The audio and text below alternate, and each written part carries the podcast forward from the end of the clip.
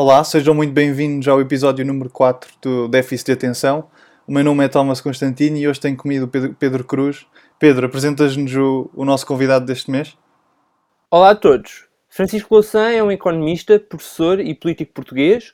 Concluiu com distinção o seu doutoramento em Economia no ISEG, onde também se licenciou e se tornou mestre, recebendo o prémio de melhor aluno do Banco de Portugal para a licenciatura e o prémio JNICT para o mestrado.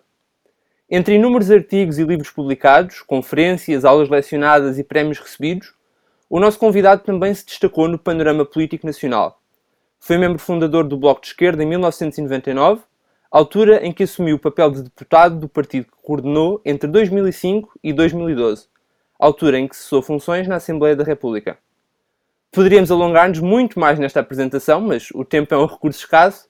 Senhor Professor, muito obrigado por ter aceito o nosso convite e seja muito bem-vindo ao Déficit de Atenção. Eu é que agradeço. Gostaríamos de começar por revisitar os seus primeiros passos na economia, nos seus tempos de estudante, e começava por lhe perguntar por que razão escolheu seguir a área de economia e, e já agora qual foi a cadeira que mais o cativou no seu percurso universitário. A primeira pergunta é mais fácil do que a segunda. Hum, eu, eu eh, concluí o ensino secundário, chamava-se liceu nessa altura, eh, um pouco antes do 25 de Abril e, portanto, dediquei uma parte importante da, da minha vida de adolescente, enfim, de jovem, eh, foi no contexto do, da época final da ditadura e muito marcada pela guerra colonial. E, portanto, isso levou-me a ter uma atenção muito especial a temas como a história ou a economia, e sobretudo a economia, porque pensava então e continuo a pensar hoje que é a ciência social, que como ciência social nos ajuda a perceber o mundo em que vivemos e em que somos atuantes, eh, e é talvez a, a chave para essa compreensão e por isso alguns dos meus amigos foram para a História eu fui para a Economia porque achei que era preciso que no âmbito da ciência social se encontrasse uma capacidade de análise científica das principais contradições do, do mundo que eu então vivia e essa foi a razão pela qual escolhi Economia e continuei sempre a pensar que é uma uh, ciência determinante para este, para este objetivo. Outras ciências cumprirão outros. Ehm, e, estudei em dois momentos muito diferentes, não é? Portanto, o primeiro ano que eu tive, de, o primeiro ano letivo, foi ehm, rapidamente interrompido porque a polícia fechou a faculdade. A foi faculdade, em plena transição, então. Diga? Apanhou a, a transição mesmo, foi em plena Não, não, isso é antes, antes da transição. Portanto, a polícia fechou a, a, a Faculdade de Economia, o ISEG, que era a principal faculdade de economia, ainda é hoje, sem, sem desprimor, eh, eh, fechou a, a meses antes do 25 de Abril porque eh, se queria opor, queria impedir o protesto que os estudantes desenvolviam contra a guerra colonial, sobretudo. Enfim, quando nós tivéssemos 18 anos, tínhamos que ir para, para uma frente de guerra, não é? Como imagina, isso provocava uma grande revolta. Isso podia ser adiado até ao fim do curso, mas tinha que ocorrer e os estudantes tinham muito pouco eh, eh, digamos, muito pouco empenho militarista na, na ideia de que matar outros seria uma boa forma de proteger o seu país. Eh, e, portanto, a tragédia da guerra levava muitas pessoas a protestar contra a ditadura, a própria ideia da ditadura, da censura. Enfim, vocês saberão isso de, de, das gerações que os precederam. Não podia haver duas pessoas que se encontrassem na rua, mais do que duas pessoas, poderia ser um ajuntamento e poderia ser interrompido pela polícia. Enfim, não podia haver concertos livres, não, não se podia discutir não se podia publicar. Enfim, por todas essas razões, eh, havia um grande foco de atenção de protesto nas faculdades e a minha foi fechada por ordem da, da, da polícia e por ordem do governo eh, em eh, 73. E, portanto, eu nunca tive aulas. Na verdade, no meu primeiro ano de aulas nunca tive aulas. E depois, mais tarde, veio 25 de Abril, e há uma transição turbulenta e uma reorganização. Eu voltei à faculdade uns anos depois, porque entretanto me dediquei muito à atividade política, e voltei uns anos depois, a faculdade já era muito diferente. Mas era um curso de 5 anos. tive uma licenciatura de 5 anos e um mestrado de 2. Portanto, vocês vejam a diferença. Antes da e, convenção, portanto, não é de. É, é, muito difícil comparar com os tempos atuais, não é? E mesmo escolher a melhor cadeira, porque repare, com 5 anos podia, havia muitas cadeiras anuais, eram predominantemente anuais, só com 3 anos é que passaram a ser predominante, não unicamente semestrais. E, portanto, havia, eh, eh, eh, digamos, programas muito mais completos imagina, econometria, ou álgebra, ou, política orçamental, ou enfim, o que fosse, era muito mais completo, porque era um ano inteiro, eh, e eh, muito mais cadeiras, porque eram, porque eram cinco anos. De qualquer modo, eh, eu sempre tive preferência por cadeiras de macroeconomia e de, enfim, de teoria económica e de análise económica, e sempre foi a minha preferência. E agora, passando à próxima pergunta, que conceito ou ensinamento gostaria de ter aprendido enquanto estudante que só veio a conhecer mais tarde? Um, o curso, quando eu o fiz, mas não diria muito diferente dos cursos atuais, um, tinha uma componente teórica interessante e prática só em algumas áreas por exemplo, a estatística aplicada, técnicas econométricas ou eh, algumas escolhas de política eh, orçamental, política fiscal, eventualmente, enfim, política, política tributária, política monetária, outras assim. Mas faltava a realidade. Faltava, e eu acho que isso ainda faz muita falta hoje. Aliás, saberão que houve um, um movimento internacional lançado por estudantes de economia em França, mas depois ganhou muita dimensão em Inglaterra, no mundo anglo-saxónico, eh, eh, a favor de uma reforma estrutural do sistema de ensino que tivesse que não perdesse a capacidade teórica ou analítica ou matemática, não se pode fazer economia sem matemática, mas que eh, tivesse uma componente mais próxima, da, mais intensa sobre a realidade. Eu dou-vos um exemplo.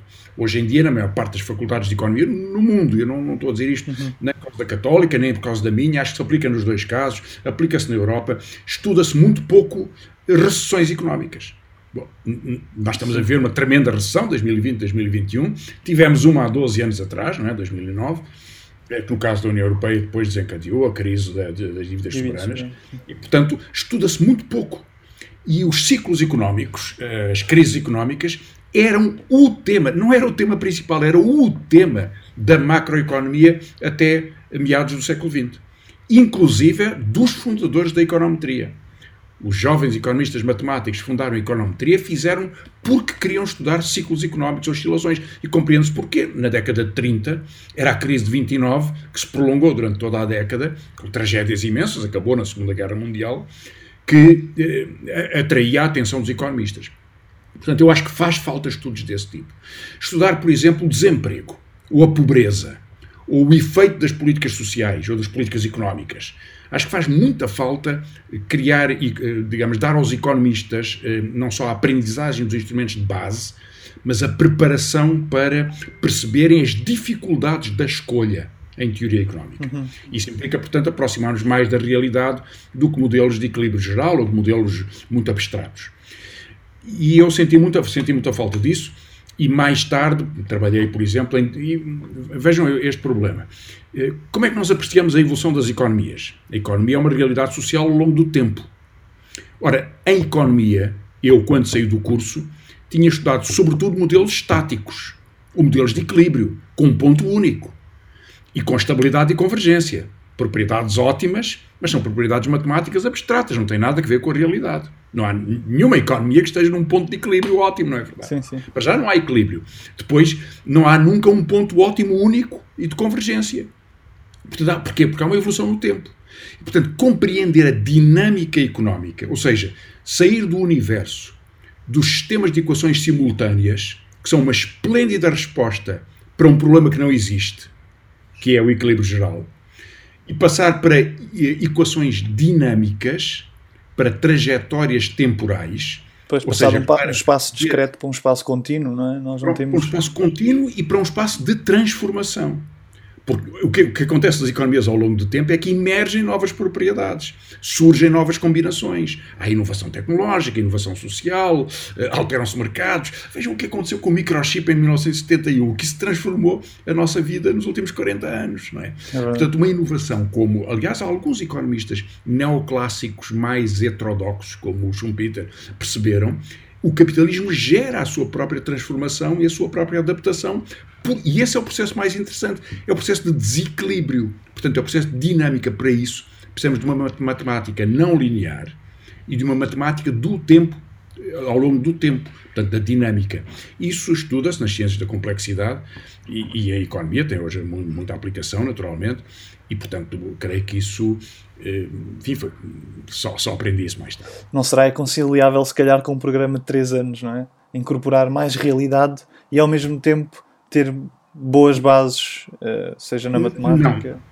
Não, a segunda parte não é compatível com 3 anos. Em 3 anos tem que ser as, as bases de, de partida. E tem que se ter conhecimento da realidade.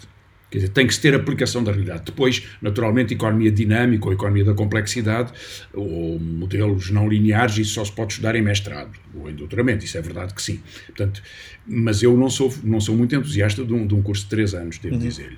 Portanto, acho, achei, achava razoável uma solução com, com, os quatro anos, que houve também durante algum tempo. Três anos acho que é um truque para vos esfolar eh, o pagamento das propinas dos mestrados.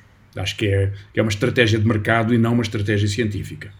Portanto, porque era bom três anos com um ano final em que já fosse mais diversificado, que já permitisse muito mais escolhas de optativas eh, e que o, aluno, o estudante fazer a sua própria, eh, eh, o seu próprio Sim, curso, né? o seu próprio caminho de curso. Mas enfim, não é isso que acontece. Um, o senhor professor já, já fez agora algumas comparações sobre como é que o estudo da economia tem, tem, tem evoluído ao longo do tempo. Uh, mas gostava de lhe perguntar quais são as principais diferenças uh, curriculares que encontra entre a economia que aprendeu, que estudou, e aquela que agora leciona. Um, bem, a, a, que eu leciono é um bocadinho diferente da que se ensina, porque eu dou cadeiras obrigatórias, uhum. não é? Macroeconomia 2, portanto, que são os modelos de crescimento e de crescimento endógeno, etc. Uh, e modelos de estudos sobre desigualdade, e depois dou cadeiras optativas também. Portanto, sou eu que as escolho, e portanto, isso significa que isso pode. Por exemplo, dou uma cadeira sobre ciclos económicos e, e crises, que não sei se existe noutras faculdades, mas enfim, acharia que seria razoável que existisse. Mas, portanto, eu posso fazer, pela, pela posição em que estou, escolhas eh, e propô-las aos alunos, que, que podem usá-las ou não, não é? E, enfim, tem, tem, isso tem provocado até bastante, bastante interesse. Mas, portanto, é, é, é diferente também nesse sentido, porque eu posso moldar o curso que estou, que estou a dar. Agora, o padrão dos cursos que nós temos hoje é diferente do, daquele que eu, que eu aprendi, que eu, que eu segui na licenciatura, eh, porque um, cinco anos e não três, por cadeiras anuais e não cadeiras semestrais. Eu hoje tenderia a preferir cadeiras semestrais, mesmo que o curso fosse cinco anos ou de quatro. Eh, para, para ter um, enfim, uma panóplia mais, mais, ampla e aprofundamentos e níveis mais básicos e aprofundamentos, etc. Eh, mas, portanto, tem, tem todas essas diferenças. Tem, há, há uma outra diferença, mas que eu não sei se posso generalizar para a atualidade. Quando eu fui fazer o doutoramento, fui estudar em Inglaterra. Uh, depois fiz o doutoramento cá, mas todo o, trabalho, o trabalho filo lá e com um orientador em, uma universidade inglesa. E uma das coisas que muito me impressionou em que, em que acho que os ingleses e os, os americanos, os norte-americanos, têm inteira razão. É basear o curso em trabalhos em que os estudantes todas as semanas fazem um ensaio. E estão permanentemente habituados e treinados a escrever, a investigar, a discutir, mesmo que seja um survey curto do, do, de um artigo, mas vão ler o artigo, vão para as bibliotecas. E esse trabalho intenso, em vez de ser um prolongamento do ensino secundário, que é o estudante ouvir o professor, toma umas notas, se é um bocadinho atrevido, faz umas perguntas, eh, e que é um trabalho intenso de participação, de treino para a profissão, não é? Seja investigação científica, seja trabalhar num banco, ou numa agência de seguros, ou numa, numa corretora, enfim, no, no que seja. É isso que as pessoas vão fazer, vão fazer relatórios, vão, fazer, vão fazer, elaborar o seu trabalho. E isso eu achei que era um, um, Achei extraordinário que se fizesse assim, foi para mim uma surpresa e, e, e tomo isso sempre como, como um, um modelo do, do, do, bom processo de, de, trabalhar. Dá muito mais trabalho aos professores. Tem de estar sempre a corrigir e a discutir sim, sim. e tal, mas bom, é para isso são professores e, portanto, é, é ótimo que façam, que façam isto. Eu, eu, por acaso estive um ano em, em, Inglaterra também, no primeiro ano da minha licenciatura em Física, e todas as semanas tínhamos um worksheet semanal com perguntas sobre todas as cadeiras, tínhamos que resolvê-lo e depois numa tutoria no final da semana com o nosso tutor, uma tutoria com três pessoas, teríamos uma avaliação do que fizemos e depois também a discussão dos resultados e isso era ótimo porque estávamos, estávamos sempre em cima de toda a matéria, claro. super uh, coordenados claro. com, com, com o que se estava a dar nas teóricas. Claro, isso não permite, não permite estudar na véspera do exame. Não, não, não, não, não permite. uma capacidade muito maior da parte dos estudantes, porque os torna competentíssimos na sua, na sua enfim, capacidade de estudo, até no, na técnica de estudo, não é? E na capacidade de resolver problemas. Sim. E era o que o senhor professor estava a dizer há bocadinho, não é? Que é falta, faz falta na educação que estejamos a trabalhar mais em contacto com aquilo que se passa na, no, no, mundo real e isso é conseguido com, com aquilo que estávamos a, a discutir agora. Sim, é a minha opinião. Vamos avançar agora para, um, para a sua atividade como professor de Economia e a primeira pergunta que se impõe é se aprecia mais a sua carreira académica ou, ou a, a carreira política. Eu não tenho carreira política.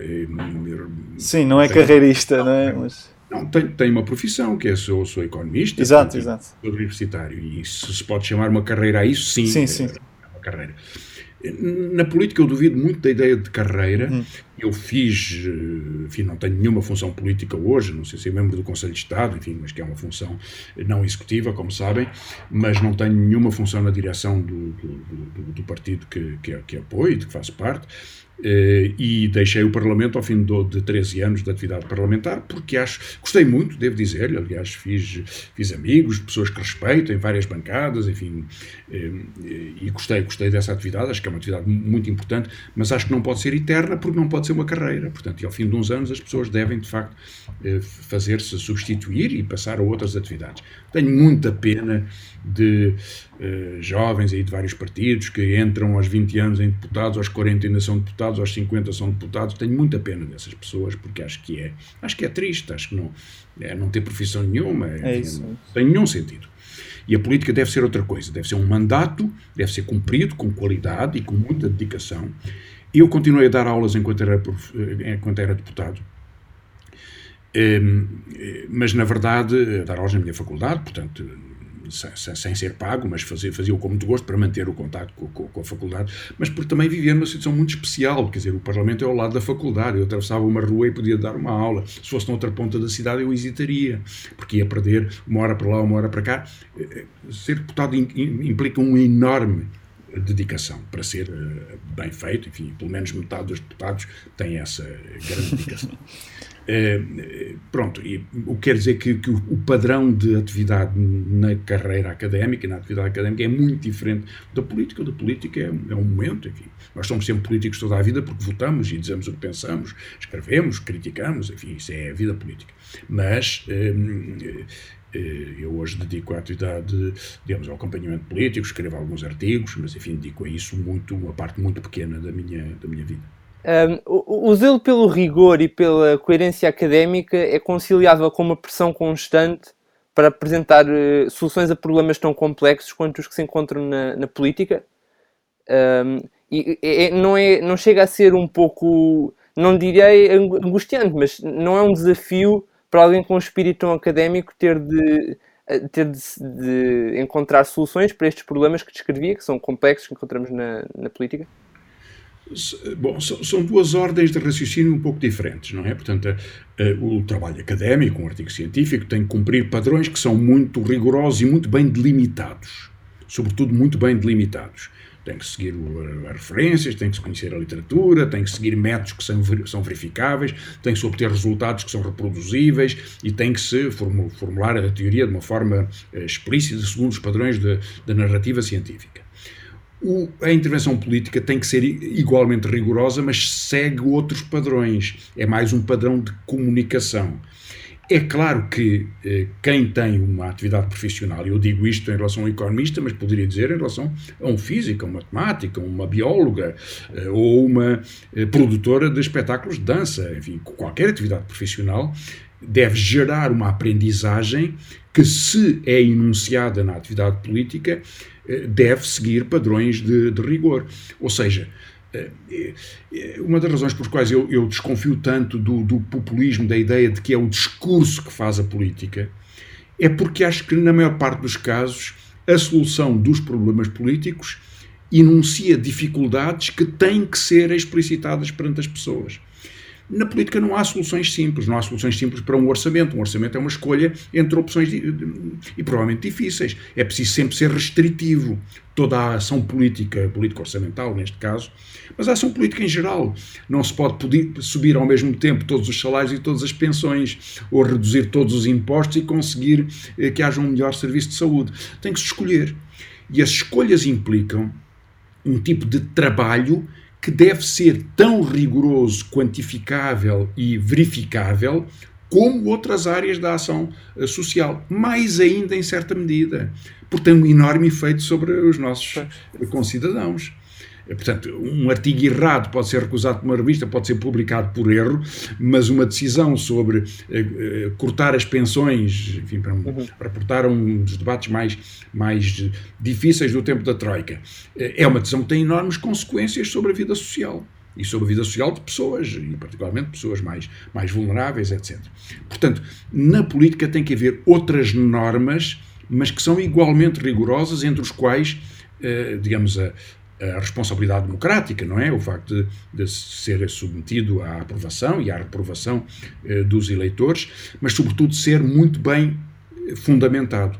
Eu acho que quando se trabalha, por exemplo, num orçamento, imagino alguém que quer propor uma redução ou aumento de impostos, retira aqui qualquer, qualquer leitura política dessa questão, qualquer variação de impostos, não o pode fazer sem ter a preparação, ou pelo menos o acesso, ou a colaboração com estudos de microdados que possam verificar exatamente os efeitos distributivos que isso possa ter. Não só os efeitos macroeconómicos, poupamos ao Estado ou gastou-se mais. Não é? não é só o efeito somado, é os efeitos distributivos em concreto. Eh, porque subir o IVA do, do leite ou, ou, baixar o IVA dos chocolates tem efeitos distributivos, não é verdade? Afeta diferentemente partes diferentes da população, mesmo diria sobre o, IMI ou sobre, enfim, o IMT ou qualquer outro, ou, ou, qualquer, o IRS, naturalmente. E, portanto, esse, esse tipo de cautela, de precaução e de exposição da, da, da decisão nas escolhas que ela representa, devem ser explicitados no debate político. Nem sempre é assim, é verdade, mas é isso parece que se que a maioria Parece-me que a maioria das vezes não há fundamento, pelo menos a minha percepção é que não, há esse, não se vai tão longe como fundamental quantitativamente, ou parece que às vezes uh, uh, o, a, a, pressão que existe para apresentar soluções uh, leva muitos agentes políticos é verdade, Thomas, é, é verdade mas vamos lá ver, quer dizer, há, há, deputados e governantes e personalidades da ação política que são muito cuidadosos, mesmo que defendam pontos de vista diferentes ou interesses diferentes, que são cuidadosos e outros, e outros que não são, digamos, cuja presença na política é dizer, eh, pronto, eh, amputa-se a mão dos, dos, dos, dos ladrões, castra-se não sei quem, bom, pronto, Sim. tudo isso é uma forma, uma forma de ver as coisas, mas eu não, estou, não me estou bem a referir a essa forma de política, isso, isso aí vale tudo, aí uhum. vale tudo. É, é verdade também que é que é, é vulnerabilidade à comunicação social e à intensidade da comunicação, por vezes precipita, eh, precipita discussões. E isso pode acontecer mesmo com pessoas muito, muito consistentes. Mas, em geral, é, é, é verdade que eh, nas decisões de fundo é preciso ter essa fundamentação e isso faz uma diferença entre. Eh, uma política boa, má. Sim. Eh, embora possam ser propostas más soluções com muito bom fundamento. Isso pode acontecer. Uhum. É, é, porque, aliás, repare, em ação social, quer dizer, há incertezas, não é? Há incertezas grandes. Quer dizer, há dois anos atrás alguém poderia dizer qual, o que é que vai acontecer no conflito comercial entre o Trump e o Xi Jinping. É? Pode escalar ou não. Isso vai, o que acontecesse aí teria efeitos na União Europeia e teria efeitos nas exportações portuguesas. Portanto, é uma incerteza, digamos, há variáveis que nós não, não controlamos. Podemos percebê-las, mas podemos só pôr quadros de hipóteses. Também pode haver outras coisas. Imagine, há uma pandemia. É preciso responder em desespero, numa, numa situação em que não se conhece bem as variáveis. Está-se a aprender o que é a resposta, não conhecemos bem os tipos de contaminação. Lembra-se que há um ano atrás toda a gente discutia se, se as superfícies de vidro e as superfícies de metal eh, mantinham o vírus durante 7 horas ou durante 2 dias. Ninguém, ninguém sabia. E, portanto, as decisões que são tomadas para responder a essa emergência são incertas. E isso eu respeito. É preferível tomar decisões erradas do que não tomar nenhumas. Não é preciso claro. gastar a mais do que não gastar nada.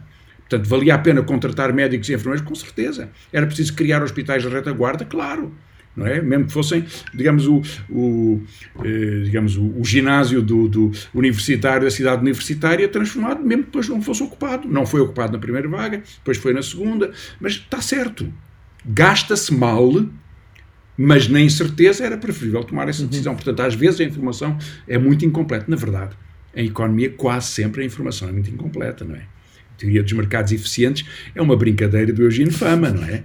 Mas, quer dizer, mercados eficientes existem onde? Se existissem, nada disto tinha sentido, não é? Portanto, há, há aleatoriedade, eh, há, porque há demasiados agentes, não é? muitos agentes intervenientes, e portanto há, há um efeito estocástico, mas quer dizer, a incerteza é o que domina a nossa atividade e a nossa vida. Considera que é possível o ensino da economia sem considerações sociais, políticas ou filosóficas?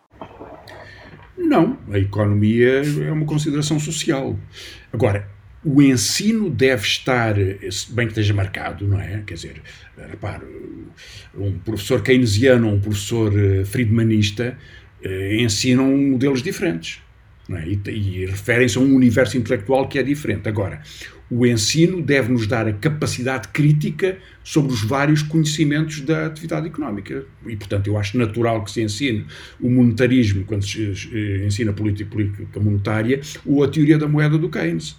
E, portanto, acho natural que o estudante perceba que tudo o que lhe é dito nasce de um debate e de um debate intenso, com participações diferenciadas, com grandes discussões. Vocês vejam, eh, quando nós ensinamos a estatística e ensinamos a, a estatística, o TED Student, eu acho que é interessante explicar aos estudantes que o TED Student foi uma batalha campal entre uh, os ensaios de hipóteses do, do Neyman Pearson foram batalhas campais entre o Neyman e o Pearson e, o, e, outro, e outros economistas do seu tempo, como Fisher, por exemplo que hoje tratamos como grandes figuras referenciais e que discordavam, mulheres detestavam-se profundamente porque achavam que os outros estavam totalmente errados. Portanto, perceber como é que a ciência nasce do conhecimento vivo, eh, como entre os grandes paradigmas eh, teóricos da, da, economia, acho que é muito interessante para os estudantes perceberem e se enraizarem bem. Bom, portanto, o ensino deve ser, não deve ser doutrinário, deve ser, e portanto deve fugir de um predomínio filosófico, muito menos político, com certeza, a política não deve determinar nada desse ponto de vista, mas deve dar aos alunos o conhecimento da teoria económica como ela é, como uma ciência viva. Um, quais são as variações curriculares que o Sr. Professor encontra ser mais latentes no ensino da economia, especialmente em, em Portugal? Eu já me referi a elas, não, não acrescentaria muito mais. Acho que num curso de economia é preciso, eh, é preciso estudar economia portuguesa, por exemplo. Uhum. É preciso estudar economia europeia. Há cadeiras de economia europeia, às vezes, em algumas faculdades, ainda bem. Acho que é preciso estudar uh, pobreza. Acho, acho que é preciso estudar inovação tecnológica. Acho que é preciso estudar uh, empresas. Porque uma das coisas mais espantosas é que nós tratamos eh, a economia em modelos que tratam todos os agentes como se fossem átomos, não é? Como se não tivessem nenhum poder de mercado. As empresas todas têm poder de mercado, pequenino ou grande, algumas muito grande. Portanto, estudar as empresas, ir ao COUS, eh, estudar eh, economia das transações, dos contratos, perceber como é que elas funcionam, como é que se organizam, acho que isso é, tudo isso melhora o ensino da economia. Saindo agora da sua esfera pessoal, e já que falamos, falamos em Portugal, na sua opinião, que reformas faltam a, Portugal ou as, as, as, reformas que são mais urgentes para o nosso país? Eh, acho que é muito difícil sintetizar isso. É uma pergunta assim, muito, muito vaga, eu sei, mas. Eu acho que a mais urgente de todas, a mais urgente de 2021 é a do Serviço Nacional de Saúde é a transformação dos padrões de ampliação das capacidades de qualidade e de resposta que o Serviço Social de Saúde tem, que aliás respondeu bastante bem a esta, a esta pandemia, mostrando muita competência e muita capacidade de organização na, na emergência, digamos assim, mas uma estruturação eh, importante do grau de garantia de segurança que é dada à população pela temos a certeza que somos tratados com a melhor qualidade quando eh, os nossos filhos ou os nossos pais têm algum acidente ou têm alguma doença ou alguma crise ou alguma coisa. Eh, acho que isso faz, é, é muito importante para, para, para a vida social e para a tranquilidade das pessoas. E talvez esse seja, eh, na aprendizagem que tivemos em 2020 2021, a mudança mais importante de todas. Alterar normas de contratação, alterar normas de profissionalização, de carreiras, de, de, de promoção de, de, da qualificação, etc. Bom, depois há muitas outras. O futuro da segurança social, o futuro do sistema de investimentos, eh, enfim, há, há muitas outras coisas, mas creio que essa seria uma das prioridades. Uh, considera uma boa política social promover a meritocracia e a reparação do elevador social para que as circunstâncias de início de vida sejam o mais irrelevantes possível? Eh, em, em, em, geral, sim, embora, eh, repare, eh, o termo meritocracia está muito cheio de ideologia, não é? Sim. E mesmo a ideia do elevador social está muito cheia de ideologia. Na verdade, Portugal é um dos países mais desiguais da União Europeia não é por ter uma enorme riqueza no topo, mas por ter muita pobreza em baixo. Uhum. E, portanto, eh, há pouco elevador social em Portugal, não é? E não funciona como elemento de, de, de compensação desta desigualdade. A desigualdade tem, tem se ampliado. E, na verdade, há muitos instrumentos para ela, para ela se ampliar. Quer dizer, podem. Eu, eu vejo rios de lágrimas de crocodilo sobre os crimes financeiros, mas quer dizer, enquanto nós tivermos offshores, contas secretas, movimentos eh, eh, protegidos por, por segredo de, de, de transações financeiras, eh, práticas como vendas a descoberto, ou seja, podem-se vender ações que não. Eu posso vender ações que não são minhas. Quer dizer, as coisas mais espantosas que se pode. Posso fazer swaps, eu posso fazer atualmente, posso jogar num, num, num mercado de swaps eh, e de enfim, de contratos sobre eh, eventos climáticos. Posso tentar ganhar dinheiro se houver um furacão no Texas no próximo, no próximo mês. Enquanto nós estivermos neste mundo em que, em que as balizas de, digamos, da decência e da atividade económica, das instituições económicas estão tão vulnerabilizadas, fica muito frágil a ideia de que há alguma meritocracia que funciona no, no, no nosso mundo. Eh, quer dizer, há 20 anos atrás o Madoff era a capa da Forbes, não é? Portanto, uhum. a meritocracia era o Madoff. Portanto, entendamos bem, quer dizer, estas coisas são o que são. E, portanto, acho que é preferível olhar para, eh, digamos, a promoção da qualidade, a criação de um ensino de, de referência, a promoção das qualificações, a, digamos, o, o, reconhecimento do mérito nesse sentido, não é? Nesse sentido mais estrito do que criar uma espécie de, de ideologia de, que, que, que, que seja um biombo de sala. Um, a nível de políticas sociais, já que falamos neste, neste tópico, devemos focar no, no, combate à pobreza ou no combate à desigualdade? E qual dos, dos dois problemas é que o senhor professor considera ser mais urgente no caso português?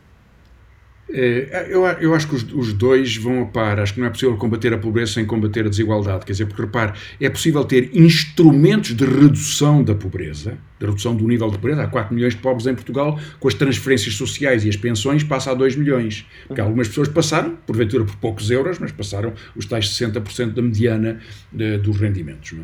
E, portanto, não são considerados pobres, mesmo que tenham muito pouco. Mas isso é, uma, é um sistema de proteção não é bem uma política, não é, é um pouco menos do que uma política social.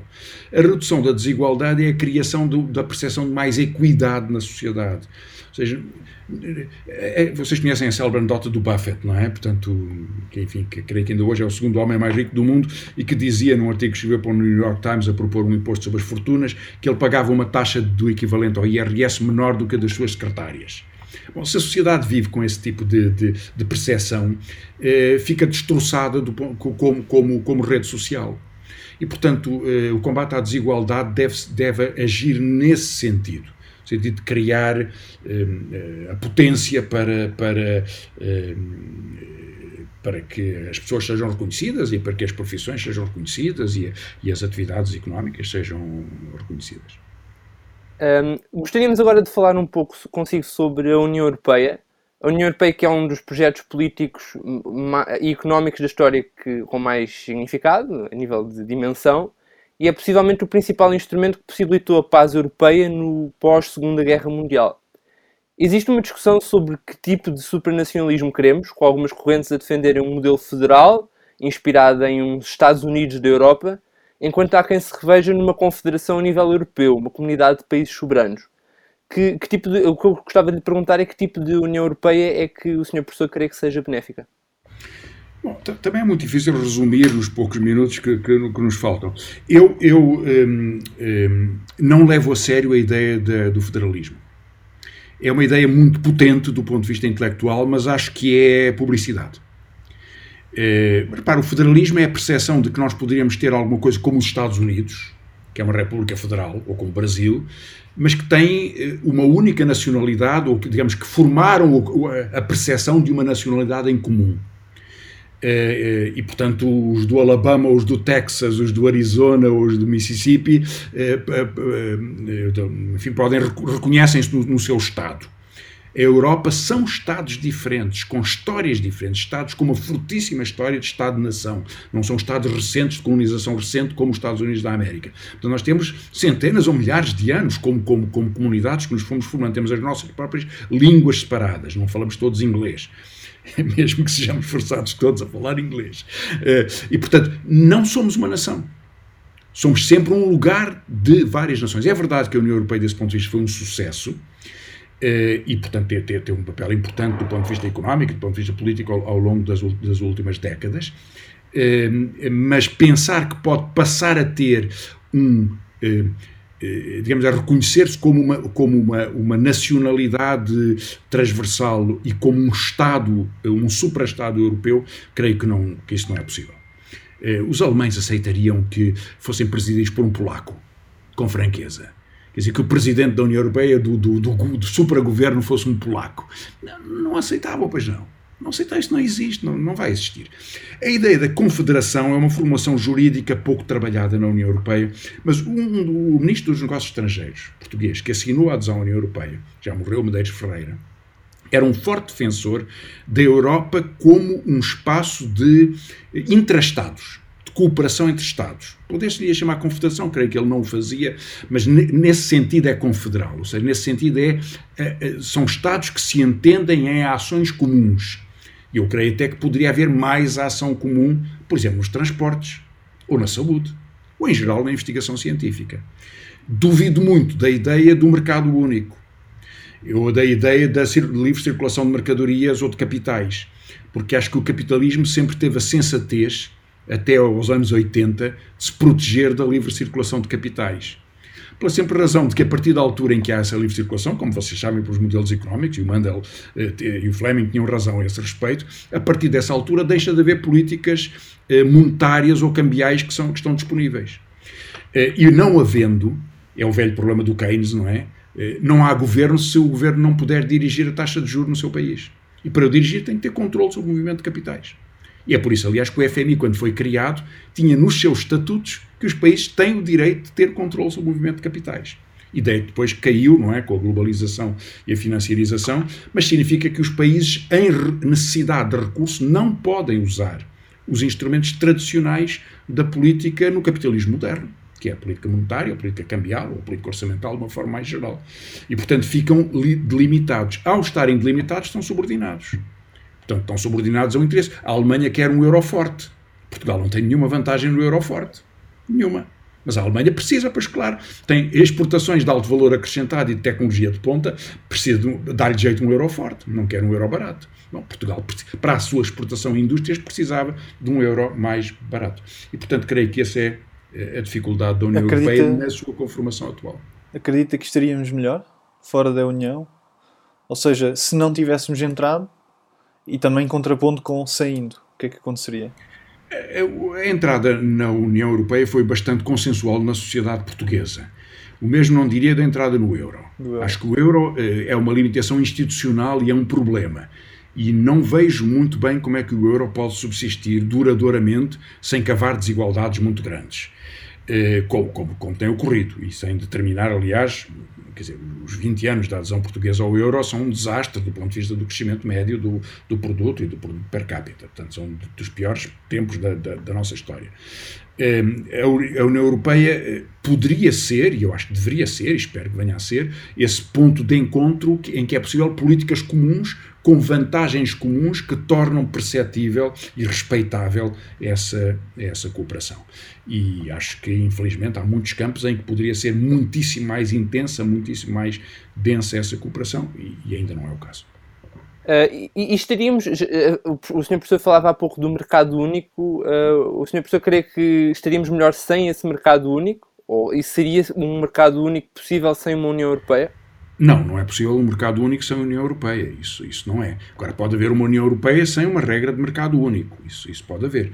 Hum, repara, é bem dizer, o mercado único é um processo de, de interpenetração de capitais e de cooperação muito intenso, eh, mas em que os governos mais poderosos se protegem muito. Quer dizer, quando a Alemanha faz os investimentos que está a fazer na Lufthansa, eh, é política industrial. Está a criar um campeão nacional para a política europeia e quando financia aquisições de companhias, de outras companhias para a Lufthansa, que é o que o Estado alemão está a fazer, podem brincar comigo, mas quer dizer, isto não é mercado único, isto é política alemã. Portanto, a realidade é um bocado diferente do que os, os eh, panfletos da, da, da, da, Comissão Europeia anuncia sobre estas maravilhosas regras. E, portanto, os Estados continuam a ter normas. Quanto mais poderosos, mais normas de proteção têm em relação ao mercado único, ou mais o condicionam, ou mais o determinam segundo a sua, a sua vantagem. E eu acho que é, enfim, o governo português, o Estado português, deve ser eh, prudente e inteligente nestas matérias e não se e, e, e, manter o máximo de capacidade que permita um desenvolvimento razoável do, do nosso país, cooperando com outros, mas neste contexto. Um, falando um pouco sobre competitividade fiscal, gostávamos de saber como é que encara a recente proposta da administração Biden para ser estabelecido um, um imposto mínimo sobre as empresas a nível mundial, uma espécie de taxa de IRC mínima. Eu, eu, hum, Pedro, eu não conheço bem essa proposta. Havia uma referência a ela, mas há sempre uma diferença entre o que é uma declaração num discurso claro. e depois como é que elas se claro. concretizam, não é? Isso pode ter uma potencialidade interessante para reduzir, digamos, a, o dumping fiscal, eh, e provavelmente será apresentado assim. Pode ter um risco também, é uma espécie de normalização por uma política fiscal determinada pelas vantagens que possam ter os Estados Unidos neste contexto. Uhum. Quem, como sabe, eh, tem um, enfim, um sistema fiscal muito diferente do europeu. Não é só do português, é do europeu em geral. É? A articulação de impostos diretos e, e a tipologia de impostos diretos é muito diferente nos Estados Unidos eh, e em Portugal. E, portanto, eu tenho algum receio que uma, uma espécie de normalização de uma regra universal possa ser um, o menor dos males que se aplique como, eh, como regra única. E os países devem poder eh, utilizar eh, as políticas tributárias eh, e as políticas fiscais, fiscais no sentido inglês, não é? no sentido orçamental, de uma forma um, adequada aos seus problemas de desenvolvimento. Um, para terminar esta primeira parte da nossa conversa, queremos abordar dois assuntos que, que neste momento têm o potencial de alterar a sociedade em que vivemos. Um, para começar, uh, sabemos que as questões relacionadas com o trabalho o trabalhador lhe dizem muito, e a pandemia trouxe consigo a generalização do teletrabalho, que mudou fundamentalmente o mercado de trabalho e o dia a dia de muitos trabalhadores.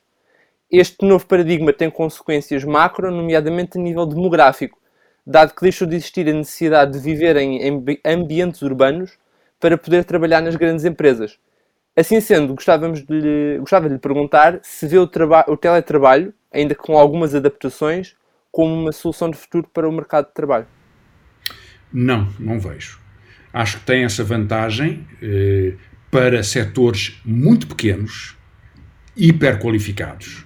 Para um setor, para alguém hiperqualificado pode estar nos Himalaias a fazer engenharia de software. É verdade. Uh, mas uh, a pessoa que está a atender telefone, ou que está a fazer outro tipo de serviços, ou que está numa companhia de seguros a responder aos sinistros automóveis e tal, tem uma, uma tipologia de trabalho que não é tão livre e tão, tão descontraída em relação aos horários, e nesse contexto o teletrabalho pode ser um risco enorme. Está a ser significa eh, cadeias de submissão muito mais autoritárias, significa que os horários de trabalho não são respeitados, significa que os escritórios passam a ser em casa das pessoas. E imagina um casal que tem filhos pequenos e que, quando, escola estão, quando as escolas estão fechadas, têm que ficar em casa, estão a saltar para o colo da mãe porque querem brincar ou querem eh, que lhe leiam um livro ou qualquer coisa do género e ela tem que estar a atender. Não é possível. Quer dizer, tem, tem que haver uma. uma o teletrabalho obriga que, há, que haja uma espécie de de domestica, domesticação, da, no sentido do doméstico, da, da, da, atividade profissional. E a atividade profissional deve permitir uma separação entre o lugar de trabalho e o lugar onde as pessoas vivem o dia a dia, estão descansadas, com os pés em cima da mesa, a ver o, o jogo de futebol ou de basquetebol, e não, não, não, não estão assustadas, estão vai haver às 10 da noite um telefonema do chefe: Olha, não te importas de responder este e-mail para amanhã. Portanto, tem que haver horários de trabalho, separação. E uma outra coisa que nunca se pode perder é por isso que os modelos de teletrabalho são apresentados como uma, um encantamento de altíssimas qualificações, mas não se aplicam no resto, que é as pessoas têm que conversar. A empresa, a empresa tem que ter um lugar de criação em, em comum, de, de, de, partilha, de discussão, de reivindicação até, de negociação sobre os salários. Se tudo for em teletrabalho, cada trabalhador terá um salário diferente para as mesmas funções. E haverá uma espécie de hiperindividualização de, de, de um sistema que, na verdade, é totalmente autoritário, porque todas as relações de, de poder se estabelecem unicamente numa direção. Não há nenhuma capacidade de comunidade. Agora, para as empresas que, que são criativas, uma empresa farmacêutica, uma empresa de, eh, que faz adaptação tecnológica, ou que seja, é preciso que as pessoas se juntem, que conversem, que discutam sobre alterações de resposta a problemas. Só um pequeno número de empresas é que resultará com teletrabalho. A maior parte delas ou são trabalhos rotineiros, ou ficam fora do universo da, da capacidade da pequena inovação, que é o centro da capacidade de, de adaptação do capitalismo moderno. E, portanto, é, é, bom pensar muito bem sobre os efeitos sistémicos que pode ter a generalização desta, desta norma de trabalho, porque eu acho que vai perder grande parte da inteligência que é gerada eh, pela comunicação entre pessoas. Passando então para a nossa última pergunta, desta primeira, do cerne da nossa entrevista como, como vê a proposta do rendimento básico universal ou incondicional? Uh, há quem diga que, que, é uma iniciativa deste estilo que, se, que será necessária, com, que é necessária com o desenvolvimento tecnológico e com a perda de postos de trabalho para a automação, mas a verdade é que a história económica diz-nos que estes receios foram sempre infundados e que o desenvolvimento trouxe sempre novos empregos. Eu acho que o seu argumento é verdadeiro. O desenvolvimento tecnológico bom, altera o padrão de emprego, pode fazer desaparecer profissões, uh, cria novas. Isso pode ser bom, pode ser mau. Por exemplo, na transição climática, se nós tivermos a capacidade de criar muitas profissões adequadas para a readaptação dos sistemas de transportes ou da inteligência dos, da, da, da, da, da organização urbana, isso pode ser excelente do ponto de vista de qualificações como de efeitos sociais. Ehm, eh, portanto, há sempre uma, uma, alteração. Agora, a ideia do rendimento básico de, eh, universal parece uma ideia muito estranha. Eu acho, aliás, muito surpreendente que haja economistas que possam defender essa ideia. Porque a primeira exigência que nos é feita é que façamos as contas. Imagine 500 euros por mês a toda a gente, 10 milhões de habitantes. Portanto, mesmo que só se pague os meses do ano, são 6 mil euros por, eh, por ano. Vezes 10 milhões de habitantes são 60 mil milhões de euros. Como é que se pagam 60 mil milhões de euros? Aliás, Sem produção. Que não, não garante é, produção, não é? Exatamente, que não tem nenhuma atividade produtiva. Mas não é isso, é que os impostos não dão 60 mil milhões de euros. E os pois impostos estão a ser usados a pagar polícias, e professores, e enfermeiros, e a reparar estradas. Mesmo que nós despedíssemos todos os polícias, professores e enfermeiros, e não se reparassem estradas, o dinheiro dos impostos não dá para isto. Portanto, estão a propor ou, ou acrescentar novos impostos. Bom, mas se nós pagamos já uma taxa marginal de 48%, temos que pagar quanto para poder suportar um aumento que é mais do que a duplicação dos impostos em Portugal? Então é preciso fazer as contas. E, e acho que não tem nenhum sentido estar a prometer felicidade às pessoas com um dinheiro fácil, de tais 500 euros, ainda por cima de uma forma totalmente injusta. Eu tenho um bom ordenado, sou professor universitário, para que é que não precisa deles? Quer dizer, que, que dê um desempregado, uma desempregada, eu acho natural, é o subsídio de desemprego. Agora, eu, porquê é que eu preciso receber? Quer dizer, qual é a ideia de dar ao Ronaldo mais 500 euros por mês? Eh, quer dizer, porquê? Quer dizer, não acredita num futuro em que tenhamos uma tecnologia tão produtiva que é possível que haja, uh, ou seja, com mais, mais, mais, não queria dizer o termo, mas mais capital, quando pensamos numa função de produção, tanto um nível de produção tão uma tecnologia tão elevada que, que é possível que haja rendimento incondicional? Não. Não. não, porque esse mundo não existe, não, não existe um mundo sem trabalho. Porque, quer dizer, quem é que vai, quem é que vai pôr um, um, um velho que está acamado e tratar dele? Vai ser um robô? Quer dizer, como não pode ser? Quem é que vai julgar sim, sim, um, um, processo? Vai ser a inteligência artificial que vai decretar uma sentença Quer dizer, como, como é que uma inteligência artificial pode eh, perceber as circunstâncias atenuantes ou valorizar um depoimento ou outro depoimento? Não tem nenhum sentido. Uhum. Quer dizer, um mundo sem trabalho não existe. A maior parte das pessoas em idade ativa trabalhará em sociedades tecnologicamente muito avançadas e estará a criar novos processos, nem que sejam jogos de computador e, e novas ideias, de, enfim, o que for. Eh, esse, quer dizer, sustentar uma ideia impossível economicamente na base de uma distribuição de uma espécie de comunismo de capital, que é o que, é o que está a ser proposto, eh, dando a ideia que se pode dispensar o trabalho, é absurdo. As sociedades precisam ter trabalho, nós precisamos ter uma atividade e queremos ser reconhecidos por ela. Eu não quero que me deem um donativo no fim do mês. Quero que haja uma atividade. Quero, quero ser bom numa, na atividade que faço. Quero ser medido por ela. E, portanto, não, não tem nenhum sentido. Acho que é uma espécie de, de teoria hippie, eh, os hippies, mas, quer dizer, eh, perdida no tempo, com economistas que parecem cozinheiros malucos a inventar, a inventar uma cozinha que não existe. Não há dinheiro para isso, não tem nenhum sentido. E se houvesse, é uma má aplicação desse pois, dinheiro. Pois. Um, passamos agora então ao, ao, teste de hipóteses, o segmento onde pedimos ao nosso convidado para aceitar ou rejeitar uma hipótese nula.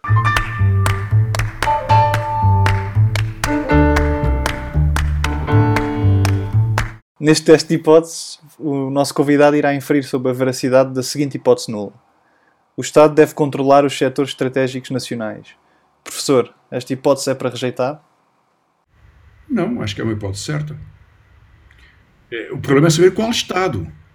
Porque quando se privatizaram empresas públicas em Portugal, o, o, caso mais célebre é o da EDP, não é? Como sabem, foi vendido no tempo da Troika, Paulo Portas e Passos Coelho a assinarem. Com quem? Com um membro do Comitê Central do Partido Comunista Chinês, que era o chefe da Three Gorges, que ainda hoje é a dona da, da, da EDP. Bom, deixou de ser pública em Portugal, portanto o Estado português não controla esse setor estratégico, é um outro é Estado. É chinês agora. Portanto, com franqueza, não acho que tínhamos ficado melhor.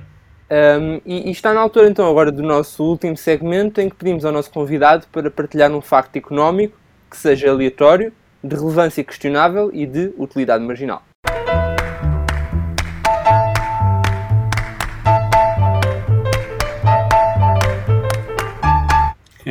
Eu tenho muita dificuldade em encontrar factos de utilidade marginal, que acho que todos têm algum significado.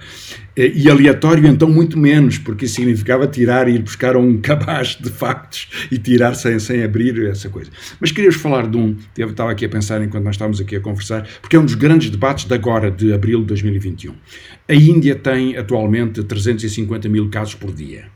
E a Índia é o principal produtor de vacinas, produz 60% das vacinas mundiais, mas não consegue produzir vacinas suficientes. Aliás, a AstraZeneca produz, produz na Índia, não consegue produzir vacinas suficientes, bom, por um lado, porque tem uma população de 1,4 bilhões, né, 4 mil milhões, eh, mas porque eh, uma parte da sua atividade produtiva da sua capacidade produtiva não é utilizada porque há uma barreira de patentes e, portanto, só as empresas produtoras que têm acesso àquela patente.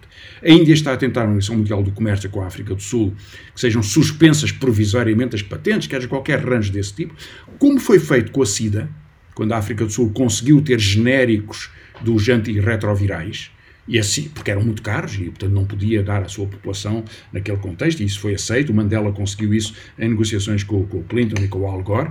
Agora tenta-se uma coisa parecida, mas os Estados Unidos e a União Europeia bloqueiam.